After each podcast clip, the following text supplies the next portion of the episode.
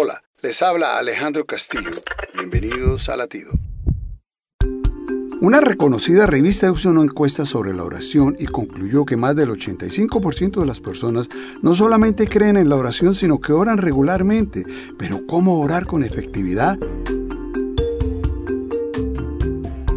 Los mismos discípulos le preguntaron a Jesús en una ocasión cómo se debe orar y Jesús respondió con lo que hoy conocemos como el Padre Nuestro y comienza así, Padre Nuestro que estás en los cielos. Aquí podemos hacer una pausa y reflexionar en la palabra que Jesús usó para dirigirse a su Padre. La palabra es Abba, que significa algo así como papacito o papito.